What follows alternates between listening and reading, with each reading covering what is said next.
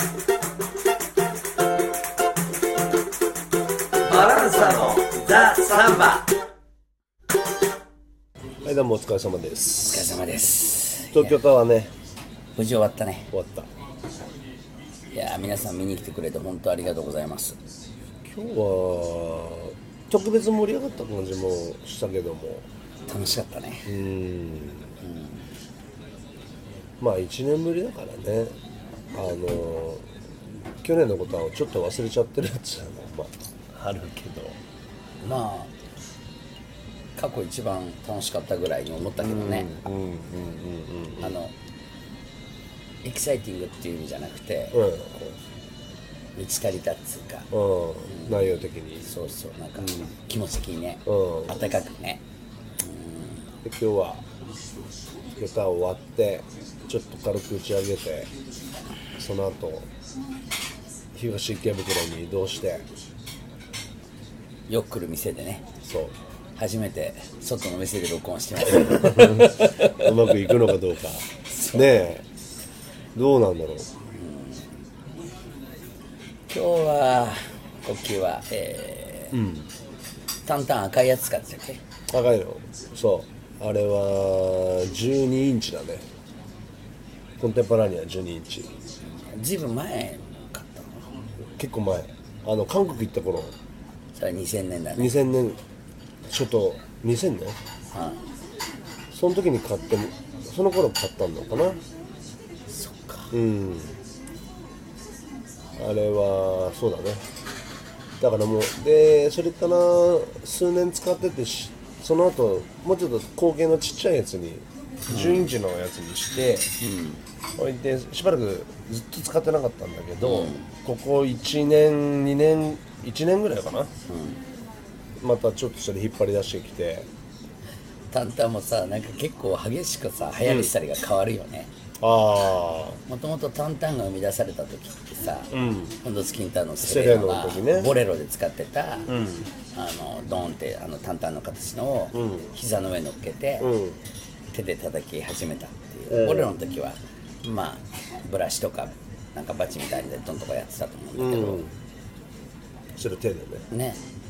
だからそれは鋭がいない時だから鋭代わりだったよね。うん。だから多分セレーナを始めた頃は14インチとかの大きなこ大きなね。お割と大きな口径のやつで、でそんなうーんまあすめちゃくちゃ細かいプレーではでも最初の頃も結構ね、あの知らないだけでいろんなことやってんだけどねセレーナね。あそうなんだ。うん。ペトペトしたプレーだよね。もうやってた、うん、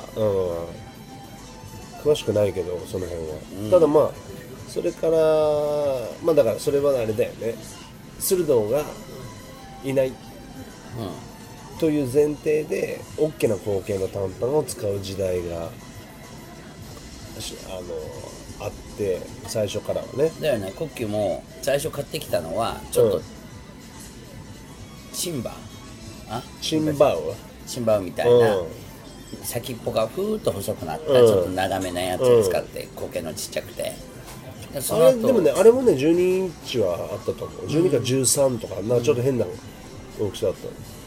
その後しっかりとフンドスギンタを認識してからは、大きなタンタン使ってたそう。よね14インチ 14インでチすぼまないやつ。そう。で寸胴のやつ結構長いやつ。ねうん。ゾンと。あれ持ち運び大変だよね。そう。結構大変だった。ちょっとしたテーブルぐらいあるもんね、うん。おあのー山手線で、それを座ってその目の前に俺の担々を置いてたらえおばちゃんが買い物袋を俺のた太鼓の上に乗っけたことあるからね。どういうつもりだよね。よいしょ。っつってで俺ももう文句言わなかったけど。電車会社の優しいサービスじゃないんだからね。そのところ荷物置いていいですよみたいな。でもだからしばらくはだからその大きい口径の14インチやってたよね使ってたよまあねアクリルでできた透明なやつとかも使ってたもんね。あった。音がめっちゃ伸びる。まあ90年代はあの時代が続いたよね。そうね90年そう。だから2000年ぐらいにな2000年ちょもうちょっと経った頃かな、10インチとか。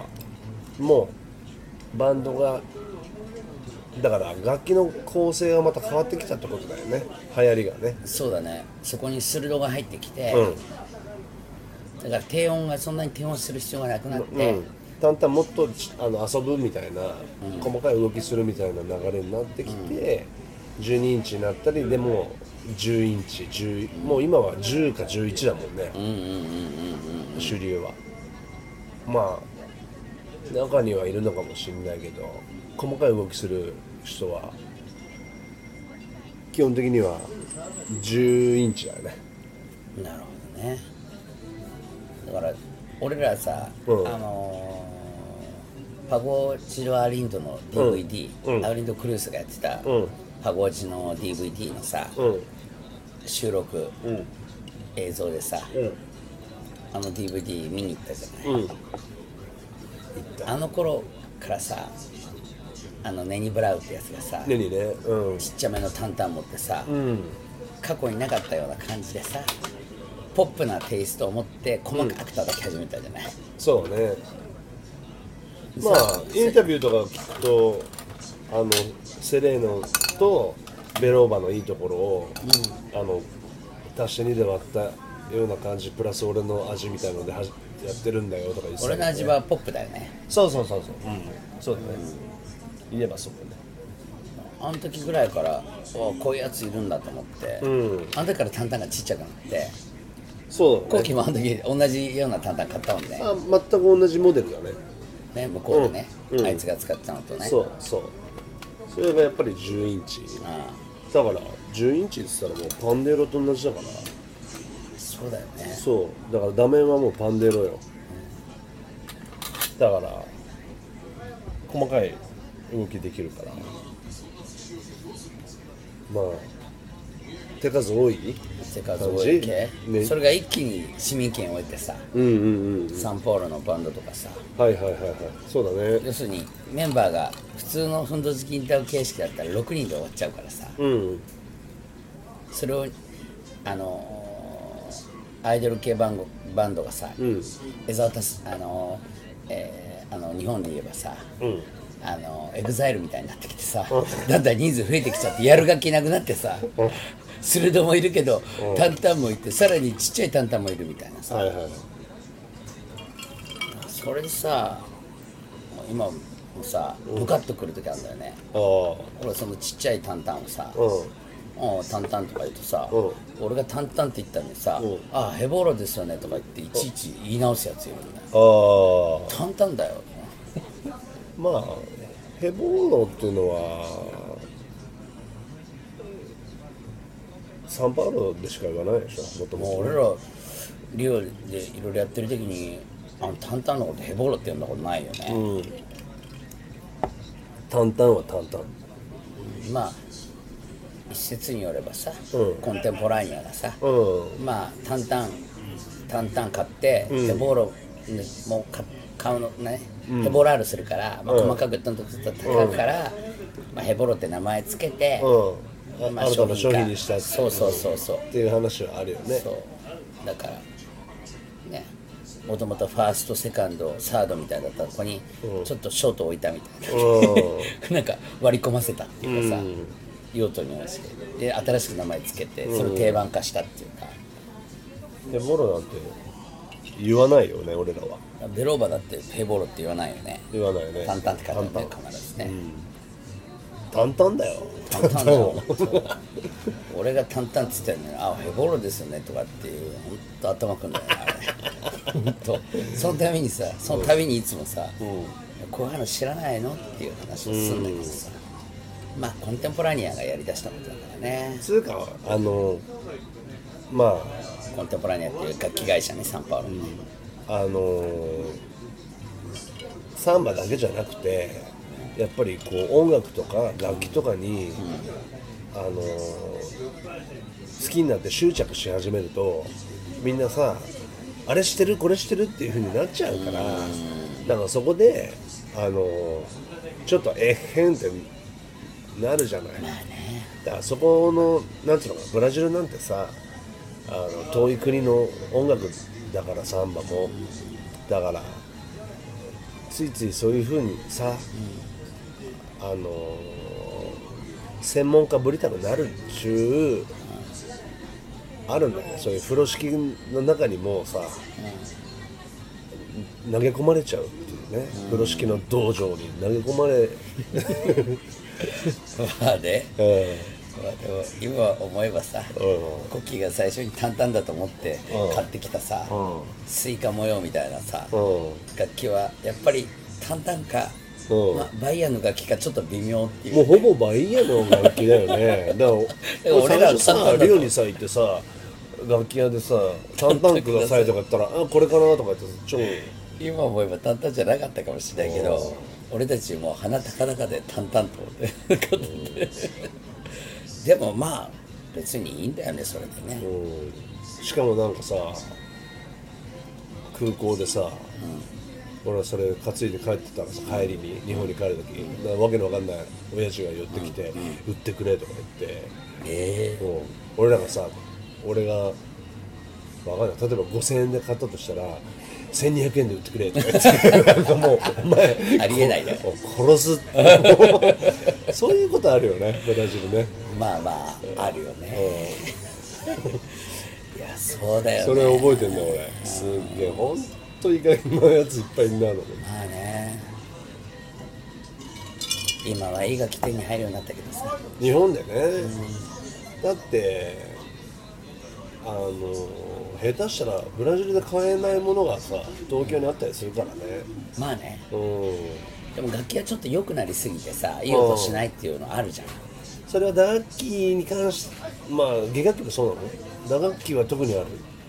だからそれこそさっきのコンテンポラニアでメーカーのこと別に悪く言うわけじゃないけどあのがまあワールドスタンダダードな感じにしようとしてるよね、使いやすくて怪我しなくて、うんうんうんその代わり部品が均一な品質、うん。部品がいっぱいあって重いから音が詰まる感じがする。まあそうだね、うん。そうか。部だから品が重いから音が詰まるんだ。そう。だからっとしょぼい銅つるが銅が鳴らない。銅が あのハードウェアっていうの、そのそういうところで止まっちゃうからあ。箱がなんないんだよね太鼓の。あなるほどねだからしょぼいやつの方がボイーンってビリビリビリってこうなってる感じがある。だからリオなんかはまあ割と昔から適当なメーカーが多いから、あの当たり外れはめっちゃあるけど、大当たりはたまにあるっていう。なるほどね。どうなの？弦楽器はサンパウロの方が優秀なの？うーんなやっぱりそういうとこあるよ。うん。やっぱり超いいって言われてるのはさ、うん。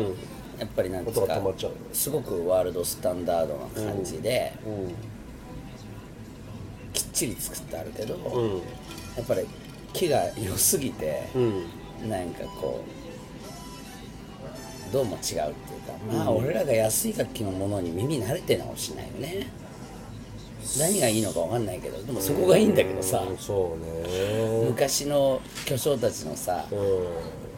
演奏してるカバキーノはさ、うん。そんなにいい楽器じゃなかったと思うんだよ、でもその辺がいい音と思っちゃうから、うん。カバキーノにしても、ううん。なんかあんまり優等生な楽器はん。どうもこうしっくりこないっていううん。まあ打楽器とかだからどうなんふんどし筋斗以降なのかなビラモデルみたいなのが出たりとか、それな誰々モデルなんていうものは昔はなかったわけでしょ。まあね。だからそういうあのーなんていうのかな。格付けみたいなのなかったわけだよね、昔のそれこそ本当昔のね録音のパンデルなんてボコヤカボコヤカみたいな。さそうだね。そういうのがよくいいとこもあるじゃん、うん今そういうのを探そうと思ってもそういうさ個性のある楽器が減っちゃってるから。そうだね。うん。だから俺もパンデロはいいの持ってないけどそうだね。コキもボロい楽器でやり続けてて。そうでも。テープ貼ってる時代もあったじゃん。結構ミュートが流行った時代あってあさパンデロさ、うん。全然にミュートしたね。もうほぼ叩くダメにをほとんどテープ貼りまくってるみたいなさ。うん。ひだひだみたいなせいでさ、うんうんまあそういう時代もあったけど。うん基本もうそれも嫌になってやミュートも取ってるけどね。うなんか個性をなくす方向だよねミュートするっていうのは。んまあそうだよね。誰が叩いても同じようになるから。うだからあの均一化する方向だよね。んまあ。マイク乗りがいいんだよな。あとレコーディングとか。そういう時にあのムラがなくなるような感じ。なるほどね。だからあのねまあレコーディングとかそういうあれで言えばコンプかけるみたいなコンプレッサーかけるみたいな、余計なのをこう潰すっていうようなイメージの作業だよね、でも逆にだから個性が出ないから、音色に、俺叩いてもサカサカ叩いても、誰が叩いても、とりあえず同じような音がしちゃうっていうとこはまあいいのか悪いのかね、俺はまああんまりそういうの好きじゃないから、ベースも。最近楽器買ってんの？打楽器。う打楽器は買ってないん入手してないかも、だよね。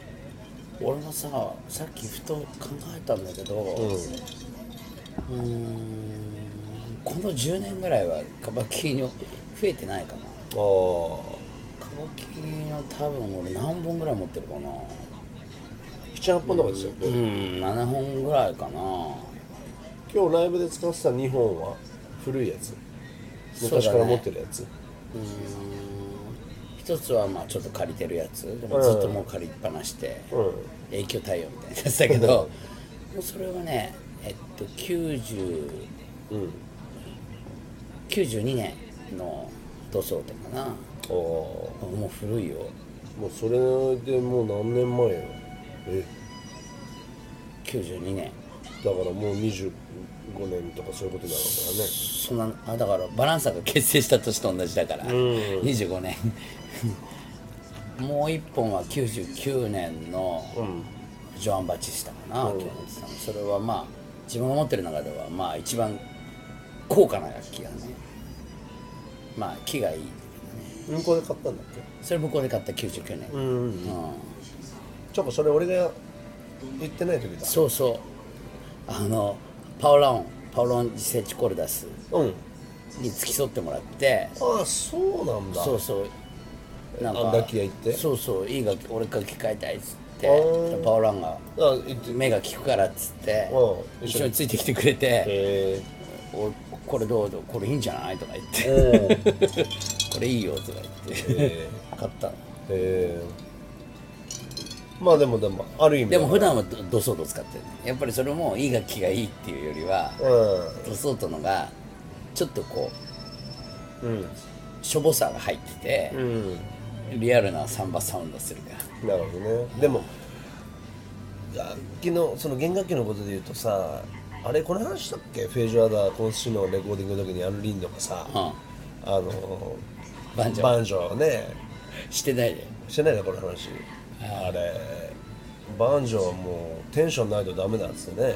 原稿そうそうそうそなんか高くないと話になんねえみたそいうなね。あの原稿高いとそれを抑えるもちろん力いるんだけど抑えた時に、ハイフレットいった時にやっぱどうしてもチューニングがくるんだよね、うんうんうん。でもそのリスクを冒してでも、ちょっと原稿高い方がいいってあ 言ったんでそれはパンチが出るからだね。だからあとえっと結局は録音してもらえなかったけどソンブリーニャがさ「7弦ギター入れてやるよ」とか言って、あの軽口叩いてさ、じゃないけどまあ「よやってるよ」とか言って「あじゃあやってくださいよ」とか言って、安倍さんのギターー。を借りてちょっと弾こうとして弾いたらさ「ダメだ俺原稿低いからさ」なんじゃこれやみたいな、うん。原稿低いみたいな。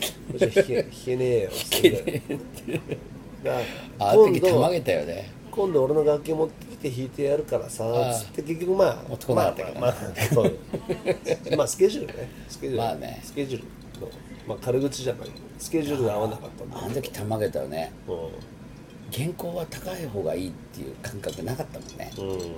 だってエレキで早弾きするんだってさもう指でちょっと触っただけで音出るぐらいにもうめちゃくちゃ低くするし。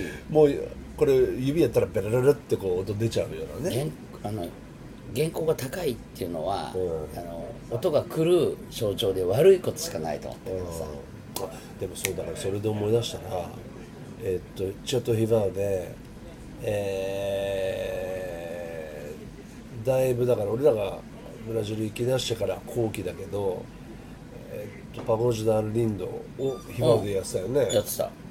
ほいでその時にさ「あれ？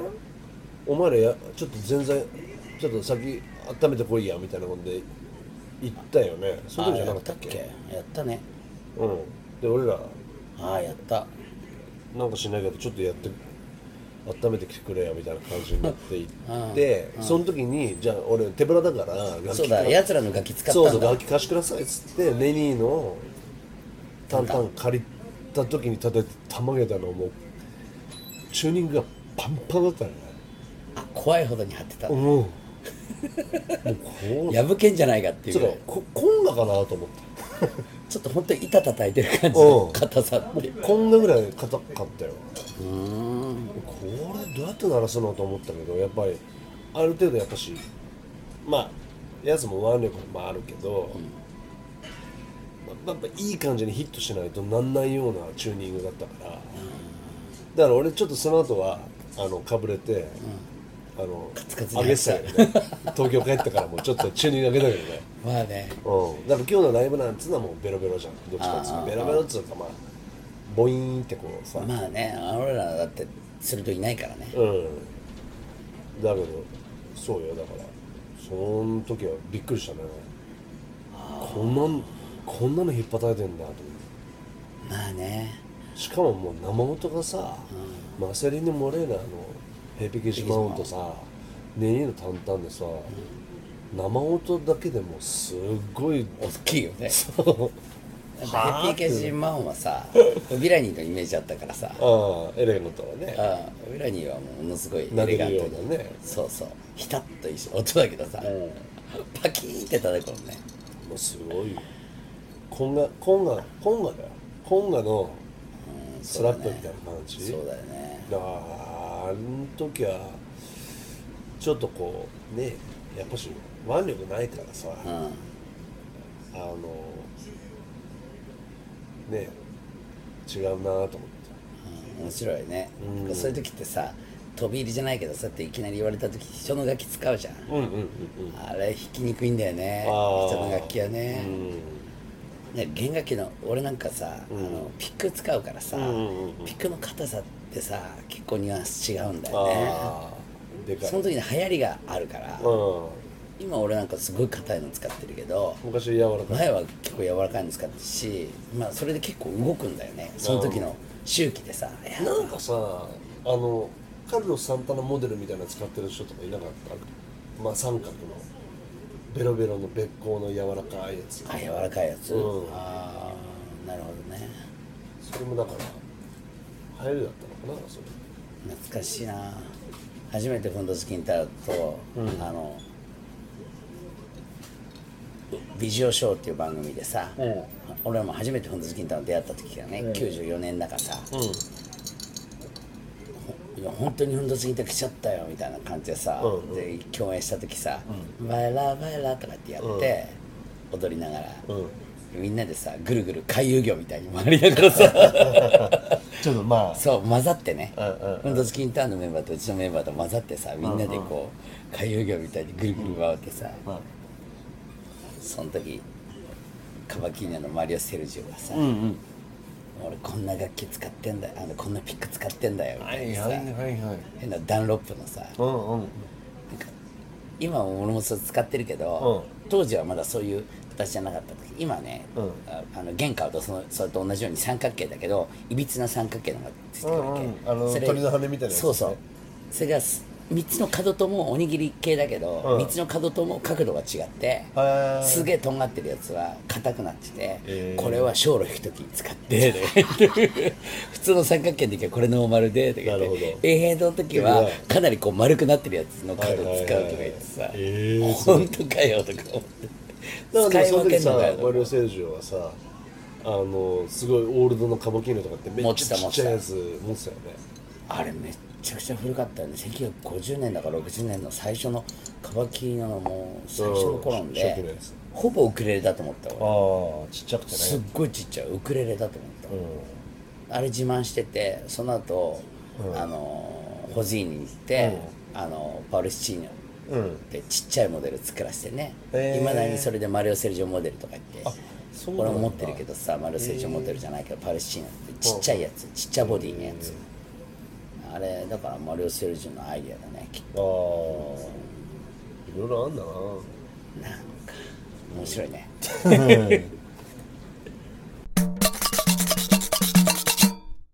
あのー、前にさ、大雪の日に六本木に3番のレコードを買いに車で行ってほいって話したよね。したね。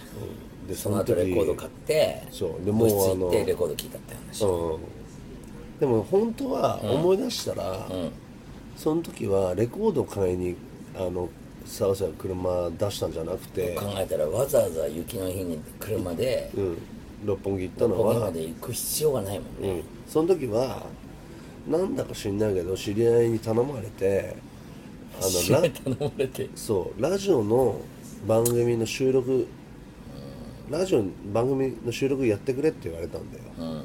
でえっともう全く覚えてないけどうーん別に俺らまあ無名のそうだよね。あの駆け出しのうんミュージシャンだったんだけどね。うん、なんかただなんだそのがむしゃらなんか頑張ってる人たちにあの聞くみたいななんかそういうずいぶん無理やりな。そう。確かそういう番組だったんだよ、はいはいはいでそれでその時にじゃああなたたちのやってることは分かったと、でじゃああのお二人の尊敬する死の後のサンバのことを聞いた後にね。そうあなたたち尊敬してる人は誰ですか？みたいな話になって な？でなんかそれさつるっと聞かれたんだけど俺ももうなんか分かんなくて、その時ねなんか千代の富士が、もうねあの 連勝記録伸ばしただだかなんか新記録になったみたいなそういうのがニュースでつい1週間前ぐらいにあった時だったの確か。でそれで「えっと俺ね千代の富士です」とか言って、やっぱりストイックにずっとやり続けることは、あのかっこいいと思いますとか言ってなんかわかんないことを言ったの俺。それすごい覚えてる。これ坂さんでももう忘れてるでしょ？俺は全く覚えてないんだよ。俺はねその時坂さんが、えっと僕はガリレオ・ガリレオです。でその俺はもうて何それ？信じられない。地動説天動説？俺どうかしてたねそれ。あの天動説をあのみんながいダメだって言ってたのに突っ張れたとこはやっぱりその生き様だよねみたいな話をしてさ。すごいね。俺そんなこと言った。ら本当に覚えてないわ。覚えてないでしょ？俺ね俺多分苦しかったんですよ。返答に困ってるよかなり。かなり返答に困って何ガリレオガリレオとか言っちゃって。ああだから俺それすごい覚えてる言ったなぁと思って。言ったね。でまさかここで言われるとは思わない。けどは多分言った後自分でも納得してないよねきっと。ちょっとでもガリレオ俺全然詳しくないもん。でも多分あのちょっとコキが千代の富士とか言うからなんか俺も完全にペースが乱れた。ペース乱れたよね。千代の富士。なんかねそれ。ね世の中が何とかって言ってんのに、ん。いや天動説じゃなくて地動説なんだっていうところあ備えてどっちなのかもう俺らも分かってないけど。おうガリレオがだから地面が動いてるって言ったわけだよね。あ違う違う。あれじゃない？だからキリスト教はさ天は動そう手が手が動くはずない、って言ってたのは動くって言ってたんだよ。あ手が動いてるって自分ら止まってるっていうね、本当は自分らがぐるぐる回ってるんだね、そうそれねでも結構熱く語ってたよ。マジで？俺どうしてたんだろだから俺覚えてるのそれ。だからそれセットで覚えてるのよ。そのだから話と多分それは小野富士ガリロガリアの話と雪と大雪。うこう六本木。多分それすごい違和感あったでしょ、そう。俺がガリレオ・ガリレイっていうことに関して。はあっていうさ。何をっていう。引っかかりだよコッキーが千代の富士っていうのなんかわかるけど。俺はねでもねそれはあのちょっとあのその時の時流に流された言ったんだけどあまあまあ。困って言っちゃった。困って困って、俺困って言ったにしては随分壮大なこと言ったよね。ああ懐かしいな。そう。いう言葉思い出すね。うんうん。あのさ、コッキンチでさ、それこそあのレザーディスク見てる頃レザーディスク、うん見てる頃にさ雑誌だかテレビだかでさ、トランペットだかなんとか吹くさ、生意気なおじさんいたじゃないえっと偉そうなこと言う人ジャズの人かっこつけてる人わかる近藤近藤俊則さんかうんそうあの人どれぐらいすごいかちょっとわかんないけどさああの人のなんかさそのインタビューかなんかでさ、あれ俺らなんかすごい流行ったよね。あなんかそんなのファック言うだよねみたいな。そうなんかこんなのファック言うだよねっていう、そう。であの違うなんか多分あの流されるのがかっこ悪くて、あのいっつもこう新しいことを生み出す方に向いていたいっていうことを言いたくて、だからなんかその商業主義の音楽なんかはファック言うだよねみたいに言って、いつも俺は、あの新しいほあのベクトルにジャックインしたいよね、ジャックインしたいよねジャックインしたいっつって言ってたの確かでそれ俺ら流行って。ジャックインしたいねっつって やたらによく使ってたジャックインしたいよねうん。でも今思えばそのその時の彼の年代に俺らも来てるんだけど、あのある意味発信力があるよね。その彼もね。まあね。さんもさちょっとこまあ音楽よりもなんかそのルックスっていうかそのうまたねそのしこのさ近藤さんとちょっとちょっとあのはっきり覚えてないんだけどあの格好も良かったんだよね。そうそうそう。スタイリッシュで、方が焦げててね、うん、でなんかさそのさあのタバコでいぶされたさ、あのすごいベテランジャズマンみたいじゃなくてパリッとしたスーツとかなんかなんつうのあのファッションもかっこよくてなるほど。なんか今まで通りじゃダメなんだぜみたいなことをちょっと言うような感じの人だったのかな、ね。だ俺ガリレオって言ったのはある意味似たような。そうだね。流れとしてはそうだね、流れさ流されるなよみたいうん、言ってなることは、流されるなよみたいうん、言ってることはそうだよね。なやばいね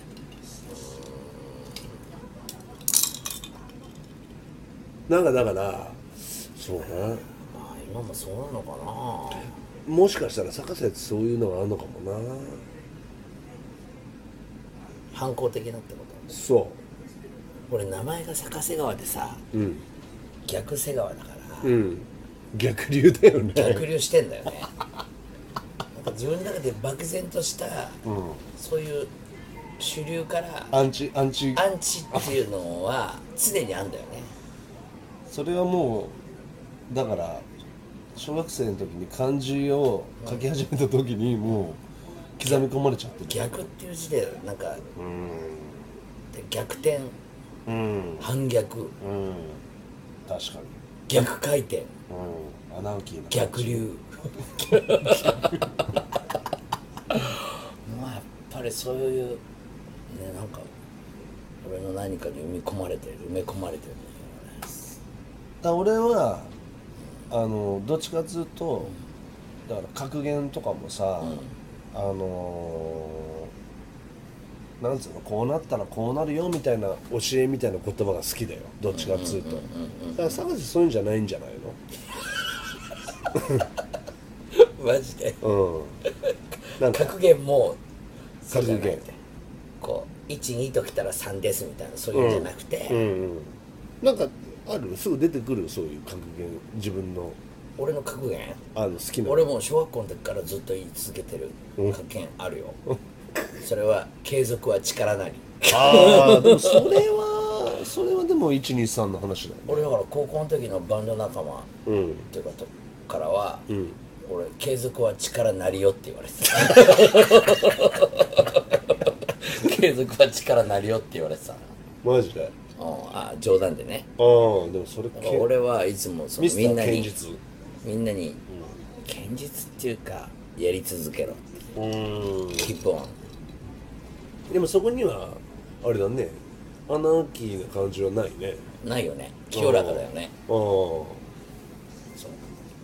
一日にいっぱいドンってやるんじゃなくてとにかくしつこくしつこく毎日やるうん俺そこはナーキーじゃないんだけど。そうだね。そことはまた別なのかな。まあまあなんかねとにかく今サンバやってることもだいぶうん。ね逆っていうか。まあなんでサンバやってんですかみたいな話ね、まあ、最初の頃も言ったけどもうずっと言われてるからね。突き詰めると分かんなくなってくるけど、今じゃすっかりサンバ好きだからさ、でもさ そうね。あの全然話変わるけど、あの広島カープといえば俺も好きだ。もうカープがこんなに勝っててさどれだけコッキーがにんまりしてるかと思うんだけど 意外とにんまりしてなくて、うん。全で然信じ兜の尾を締めようとか。もう締めまくってもう糸切れそうだもんね。いや叩いてで。叩いてもう橋が崩れそう。っ てそのカープ元カープの、今はソフトバンクのね、あのヘッドコーチやってる達川。光雄ってやつがいて、彼はねすごい格言が好きなの。いあの去年はねだからその野球解説やってさ、うんうんその時もいつも言うんだよね。あの番組中継してる中であの昨日めっちゃ活躍した選手が今日4タコだと、全然人もう打てなかった時に、いきなりさ、どうなあの今日は打てなかったけどどうなんですかとかって言われたら「家福はあざなえる縄のぶとしとね」ええことがあったら悪いことがあって悪いことがあったらええことがありますとかってなんかそのなんつうのそれそれこそ123の話だよね。俺も格言大好きなんだよ。ああ。もう格言好きすぎて、まあ結構なんかそういうの好きでうん。あのそういう武士道みたいなのとか、うんうんだから葉隠れとかさ。あああと五輪の書とかさ、う ん五輪の書言ってたね。いつかもう熱かったよね。うん、結構読んでるんだよ、ね、熊本いた時ね。特に葉隠れとか好きでさ。うん。いつも葉隠れ読んでさ。なんかうんうんとか思ってんだよ。そうだからあのさっきの反逆の話はまた別のことだねじゃあね。まあね、うん。だからまあ油断するなみたいなのが多いから。ああなるほど。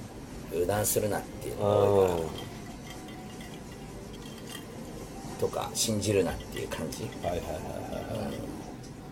まあ俺はもうもう本当にサクセスがないから、うん。もう自分らで疑わしい、うね、美味しい話に踊らされないうん。キングになってるね。うん。美味しい話に。美味しい話があると。話にはうん。俺ら釣るの大変だよ魚だったら。いやここにこんなのこんな餌があるこんなあるわけないみたいで手出さないもん。うん。今までね散々あったよね美味しい話ね、あとは俺はねあのニヒルなの好きね。まあそりゃそうだね。あのそれはね仁義なき戦いでねすごい出てくるんだよね。どういうの？例えば枯れ木も山のにぎわいじゃい。枯れ木も。山のにぎわい。枯れ枯れ木みたいなどうしようもない木でもあどんな役に立たないやつでも、山の中の一部になってるから、うん。まあ役に立ってる。でやってるよっていう。まあ人数が大事だぜってそう。それはだからあの代理戦争かな？仁義なき戦い代理戦争の時かな？な頂上作戦かな忘れたけど、その時にあの今はなきね、松方松方兄貴がのセリフなんだよね「枯れ木も山のにぎわいゆけの」と。かだから仁義なき戦いはねそういうね面白いことは満載よ。そっか。うん。そっか。俺、まあ多分話の締めでねうん。ブラジルで、言われた言葉がすごいこう今も残ってて、ブラジルでさ、俺そらアーリンドンに誘われてさ、ん。インピョロセハーノのうん。1回目にアーラジバンジョってバンジョ弾ける人たちばっかり集めて、うん。バンジョをみんなに持たせて、ん。でバンジョだけでガーッとさカニバルで。ぜみたいなやつあって、ねそれに誘われたんだよね、うん。で誘われて OK とか言って、もちろん出ますよって言ったんだけどその後連絡来なかったっけ、うんうん。でもあんまりこっちからさん。さすがにアウリンド先生だからさ、んうん。アウリンドのところにこっちからかせっかすのも失礼だな。なんか失礼だなと思ってやってたんだけど、ん。しばらく連絡来なくて、でいやどうしたらいいやろうって言った時に、まあ、俺らの、うんえープロデューサーのトゥーリオが、それは「ケンナンショーラのママ」って言ってうん。な泣かない赤ちゃんはおっぱいもらえないっていう、うん。でも俺はこれはうーんブラジルはそうだなと思ってうん日本人とブラジルのすごい違い。黙ってたら何も日本なんないよ人はそとこで黙ってることがちょっと美徳っていうとこあるけど、うん。ブラジル人はしつこいぐらいに「どうなってんの？あれどうなった?」っていうさ、ん。してくることで勝ち取るんだけ。ど物が動く日本人はそれやると、あいつうざいから、っていうさ俺を信頼してねえのかなみたいになっちゃう、うん。でもそうじゃなくて、とにかくあのこっちからアピールし続けることが大事っていう、ほんでそれで言ったらさ「ああごめんごめん忘れてたよ」みたいな話になったりそうするそうんそうだよねそうそうそうそうそうそう、まあ結局それ出たけど、でもなんかそういうふうに心配するよりは相手に声かけちゃうっていう感じ、ケンナンシャーラのママ。ママ。ママはおっぱいするってことそうねそういうこと、まあカルチャーのさね。そうね。まあ、俺ことわざ大好きだよね。俺も大好きなんだよ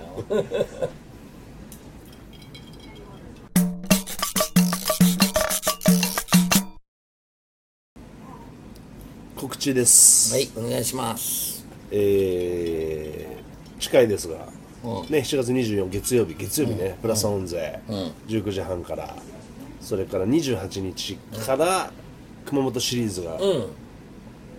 えー金土日と、えー金曜日ハートムーン、えー土曜日天草バッテン、日曜日、えードリームキャッチャーね、うんでもキャッチャー。よろしくお願いします。それから8月に入って高松。8月6日日曜日高松鶴亀食堂、お願いします。ただきます。で8月17日にまた東京タワーでね。東京タワー来るねやると。で26日土曜日が8月26土曜日が浅草サンバカーニバル。でその前の日に、えープラスオンゼでバランサライブ。そうだね。で翌日は浅草サンバカーニバル我らは、えーオープニングパレードっていうのに出て、夜はキボンでパゴージに参加すると。そうだね。俺と坂瀬とクラウジを主催、そうです、えーということです。ぜひお越しください。お願いします。ありがとうございます。